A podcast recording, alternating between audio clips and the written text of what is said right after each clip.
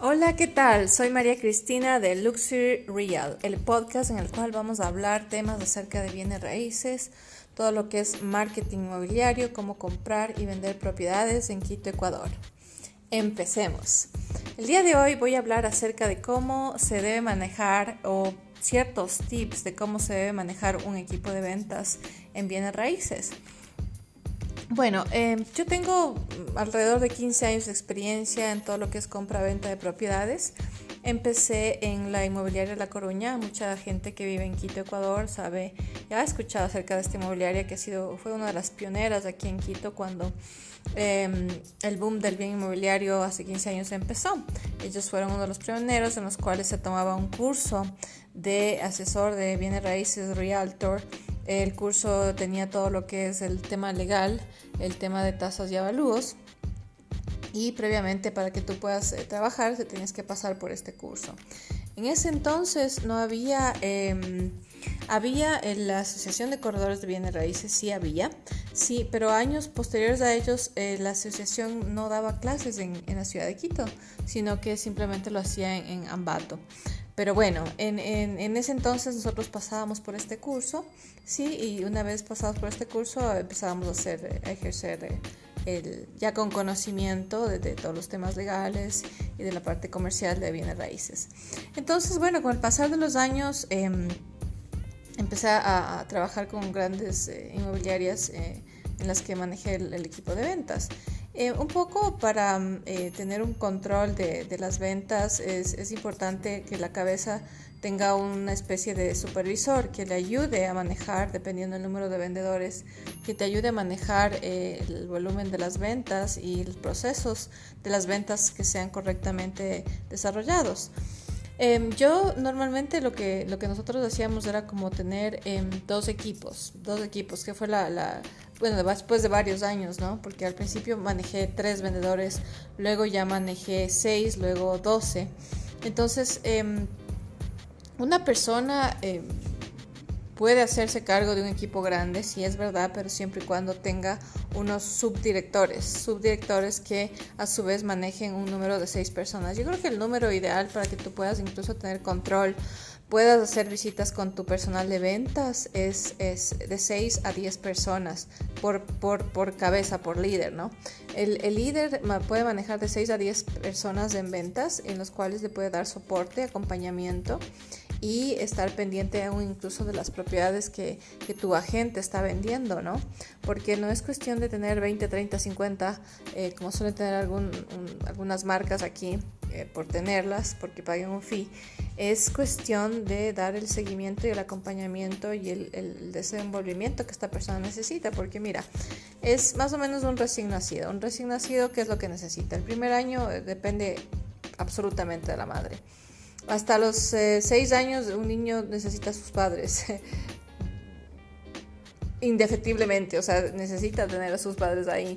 Eh, a partir de los seis años ya está en una escuela en la cual eh, está en una escuela formándose y también em, necesita a sus padres. ¿A qué voy con esto?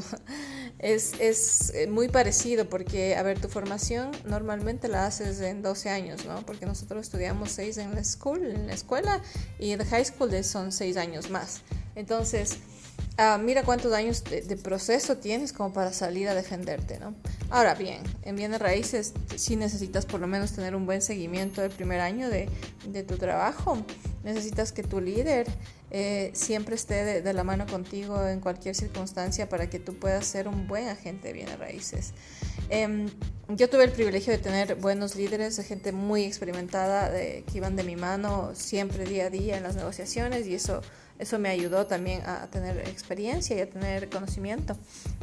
Entonces yo recomiendo que si tienes un equipo grande, este, los subdividas en equipos con líderes. Líderes que eh, manejen 10 eh, personas ¿sí? Y que puedan hacer el acompañamiento, el seguimiento, la revisión de propiedades, el apoyo en cierres, el apoyo en marketing y publicidad, de que vean cómo se está manejando, visitas y, todo lo demás em, de toda tu gente. Eh, si tienes equipos eh, pequeños, bueno, tal vez no sea necesario que tengas de líder, pero si tus equipos ya pasan de, de 10, 20 en adelante, yo sí recomiendo tener por cada 10 un líder que que te maneje y a su vez este líder también gane un porcentaje de, del acompañamiento y el seguimiento que está haciendo, porque obviamente es tiempo de este líder que le esté invirtiendo. Así es como para mí funcionó, porque realmente si el líder no tenía una compensación, el líder no ponía mucho em, énfasis en, hacer las visitas o ayudar o apoyar a los cierres, ¿no? Desde el momento en que nosotros establecimos un plan de comisión justo, en el cual el líder ganaba, obviamente el, vendedor eh, ganaba un poco más, pero había un fee especial para, para el líder siempre, ¿no? Em, entonces en ese momento eh, las, las, cosas empezaron a funcionar bastante bien. Era, era un pago justo, un pago justo porque claro, tenías también una ayuda, un acompañamiento de una persona experimentada que te estaba realmente ayudando a los cierres. Em, es importante también, yo creo que eh, como buen líder eh, siempre estés abierto a, los cambios, ¿no? Porque muchos líderes han caído precisamente por eso, porque se cierran a los cambios y creen que como ellos eh, hacen las cosas o como ellos aprendieron es ley y así tiene que ser. No, yo creo que la misma tecnología nos ha enseñado a los profesionales a, a, estar abiertos al cambio, porque hoy, hoy por hoy los bienes raíces han cambiado de una manera drástica con la tecnología. Em, yo no digo que las propiedades se vendan en Facebook o en social media, pero sí son expuestas y sí son promocionadas a, la vista de mucha gente. Entonces sí es una herramienta fundamental para tu trabajo. Pero, eh, por ejemplo, todas las visitas, como ya he, dicho en otros podcasts, es que tus em, potenciales clientes te van a, chequear primero online, tu presencia online, cómo estás porque ahora por tiempo, tráfico, movilización, la gente prefiere ir primero a la búsqueda del online, la página o lo que se está anunciando en social media de, tu proyecto y luego van hacia tu oficina de ventas. Entonces, no deja de ser importante que la presencia en obra sea muy buena, tu oficina de ventas sea muy buena, pero también la presencia online tiene que ser excelente, tiene que seguir de la mano. Entonces, em, es lo que yo recomiendo que siempre el el, la cabeza, el líder, el jefe de ventas eh, siempre esté abierto a los cambios, eh, capacitación constante, crecimiento constante. Hoy por hoy eh, estaba justo yo en un curso de em, Billy Jean, él está en San Diego, California, acerca, él nos enseñaba acerca de YouTube, de cómo manejar tu canal de YouTube. Em, pero para cuando em, o sea, nosotros estábamos en el curso, le decía, pero mira, o sea, tienen que estar abiertos a que eh, algunas cosas van a cambiar, porque de hecho en Facebook cada, cada vez se cambian, eh, se ponen diferentes cosas. O sea, Facebook siempre está innovando y cambiando, YouTube también, o sea, todos los programas, los software van cambiando. Entonces, él, él, siempre nos sugería que siempre hagamos como un update de lo que estamos aprendiendo, que de aquí en tres meses lo volvamos a como a seguir chequeando y viendo porque hay cosas que van a cambiar. Imagínate, si siguen cambiando la tecnología es así. Y si tú no te abres al cambio como líder como jefe de, ventas, no vas a, triunfar porque eh, tenemos que estar abiertos a eso, tenemos que estar abiertos al cambio, siempre capacitándonos porque eso es el, realmente el, secreto. Yo podría decirte de mi éxito ha sido eso, ¿no? Yo eh, casi siempre eh, me he capacitado afuera en los Estados Unidos. Hice una capacitación en Granada, en España, acerca de, marketing, fue muy buena también, eh, con uno eh, de los, de las empresas que trabajamos en ese entonces. Entonces fue súper enriquecedor eh, estar en el, inside de esta compañía y, ver todas las piezas de marketing que ellos hicieron, caminar por los proyectos allá en Granada fue espectacular porque yo vi de primera mano cómo ellos iban desarrollando sus, sus proyectos, no tenían un marketing muy agresivo, muy acelerado, eh, estaban con tecnología de punta que me encantó también y aprendí muchísimo. Eh, y bueno, y en Estados Unidos he hecho varios cursos también. Entonces es em, súper importante que la cabeza esté abierta al cambio. Entonces obviamente si la cabeza está abierta al cambio, todos sus seguidores del resto del equipo va a estar abierto al cambio. Algo que a mí me impactó definitivamente y que es verdad cuando manejé un network, eh, estaba en un negocio de network marketing hace algunos años. Em, eh, ellos decían que como los equipos eran grandes, eran equipos, yo llegué a tener un equipo de más de 300 personas, como los equipos, esto obviamente yo lo hacía en, las noches, ¿no? Hacía bienes raíces y en las noches trabajaba en esto, que me era muy rentable. Eh, ellos nos decían que el equipo va a caminar a la velocidad que camina el último. Y es verdad. A la velocidad que camina el último de tu equipo va a caminar todo el equipo. Si tú te pones a ver, Eso es, es increíble. Si todos son unos leones y todos, todos están súper enfocados y todo, tu equipo va a caminar bien. Pero basta que haya uno que no esté caminando bien vas a ver cómo va a bajar el nivel de tu equipo, la velocidad de tu equipo, porque eh, no hay ese hunting, no hay ese como esa cacería de que todos están a la casa de, de, hacer más dinero o de hacer más comisiones, de hacer más propiedades, de, de crecer más, ¿no? Em, si hay una persona que no le importa, que no hace, no hace las cosas, que no tiene metas o que no ha cumplido metas o que eso a la larga o a la temprana te va a perjudicar en, en el desarrollo de tu equipo es muy importante. Em, cuando pasa esto, ¿qué es lo que yo he hecho? Em, yo he tratado de acercarme a esa persona y, bueno, conocer qué es lo que le pasa, si tiene temas personales o, o si algo le está sucediendo, si, si le falta capacitación, si le falta apoyo, acompañamiento reviso sus estadísticas, reviso las propiedades, le pregunto acerca de que los clientes, seguimientos, qué pasó. Y si veo que, bueno, la actitud de él es como una actitud de que sí se puede y que sí quiere cambiar, yo le apoyo.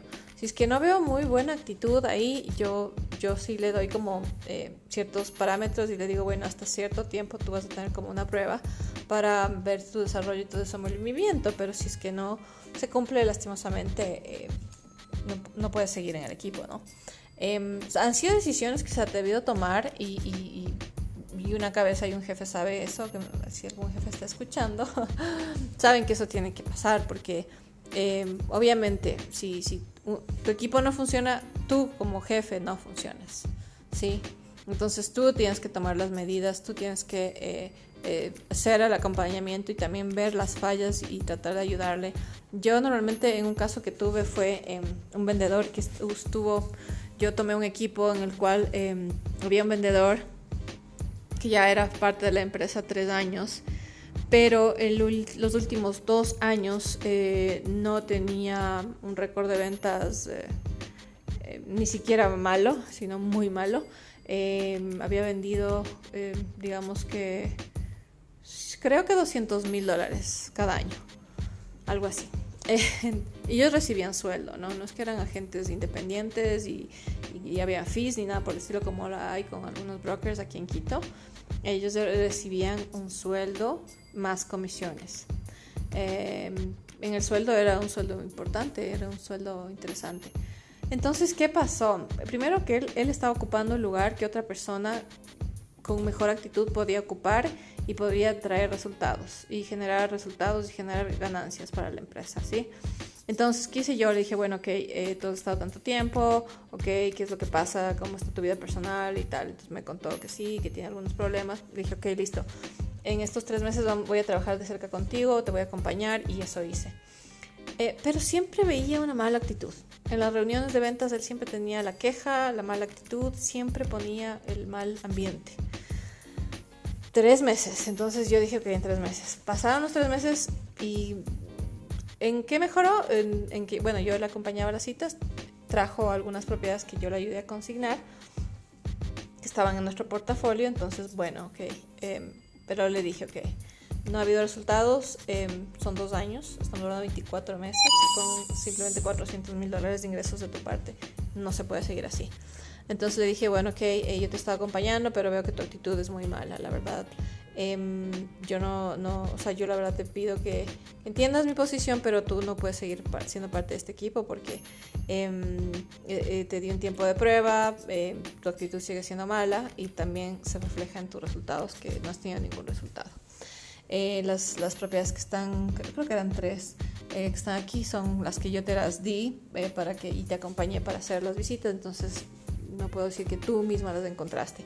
Entonces, mira, se le dio propiedades, se le dio clientes y aún así no pudo salir.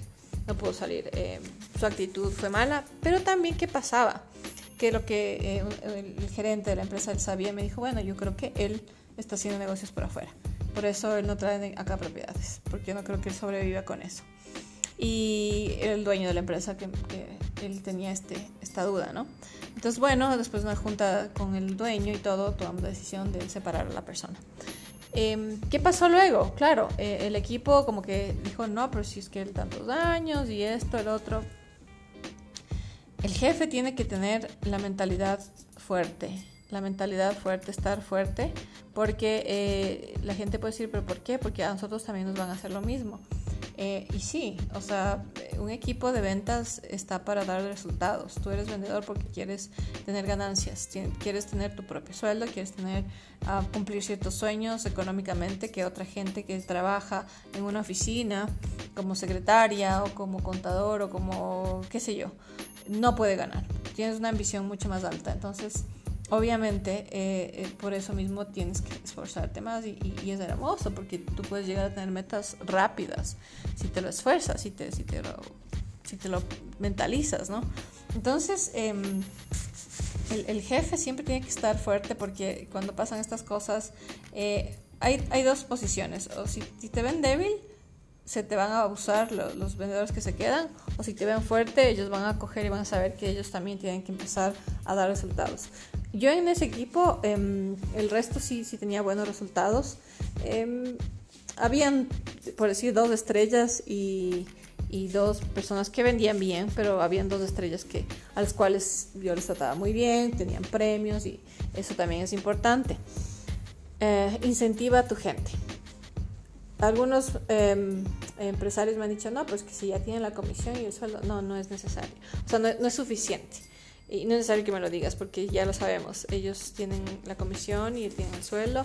Pero si una persona es muy buena y te está dando muy buenos resultados, motívale, incentívale, porque eso va a hacer que esa persona se mueva mucho más. Y eso a la larga te va a beneficiar porque te va a traer dinero, te va a traer ganancias. ¿sí? En, lugar de, de, ir a salir a buscar otro vendedor, porque buscar vendedores no es una tarea fácil. También eso tenía yo que hacer salir a buscar vendedores, primero que no sabes si va a ser una persona fiel, segundo no vas a saber si te va a hacer eh, negocios por fuera y, te va a perjudicar eh, en cierto modo, em, no sabes cómo va a ser una persona, pero si ya lo tienes en casa y ya sabes que funciona, ya sabes que es una persona honesta, ya sabes que está dando resultados, motívale, incentívale. Eso es algo que yo siempre traté de hacer, aunque me costaba convencer a los dueños. una hora que trabajo mi propio negocio es diferente, pero mm, siempre abogaba por eso, ¿no? Por, por, incentivo a la gente. Yo creo que esas son ciertas de las claves según, según mi criterio, según mi experiencia que yo he tenido, em, que les puedo, les puedo dar. Eh, me encantaría escuchar em, a algún otro gerente que, que haya manejado equipos, eh, sus experiencias. Me encantaría que estén parte de, de mi podcast para que puedan darnos sus, sus, experiencias y consejos, ¿no? Esta ha sido mi experiencia en lo que en cuanto a manejo de, equipos. Eh, no es fácil, no es fácil, pero eh, es encantador, es encantador, es encantador poder ayudar a la gente a cumplir sus sueños, algo que a mí me encanta, tanto a la gente que trabaja conmigo como a mis clientes. Eh, me encanta que puedan sobresalir, que puedan eh, ganar, que puedan cumplir sus sueños. Eso es algo que yo siempre me, me he dejado llevar por eso, eso es como mi, mi motor, ayudar a la gente, ¿no? Que, que, crezca, que cumpla sus sueños. Eso es lo que siempre me ha gustado hacer. Entonces, eso es lo que te puedo compartir por hoy en mi podcast. Eh, sígueme en mi YouTube channel, en mi Instagram y en mi fanpage Luxury Real. Yo les espero pronto. Para mí ha sido un gusto poder conversar con ustedes. Es un gusto poder servirles. Les mando un abrazo y bendiciones. Chao.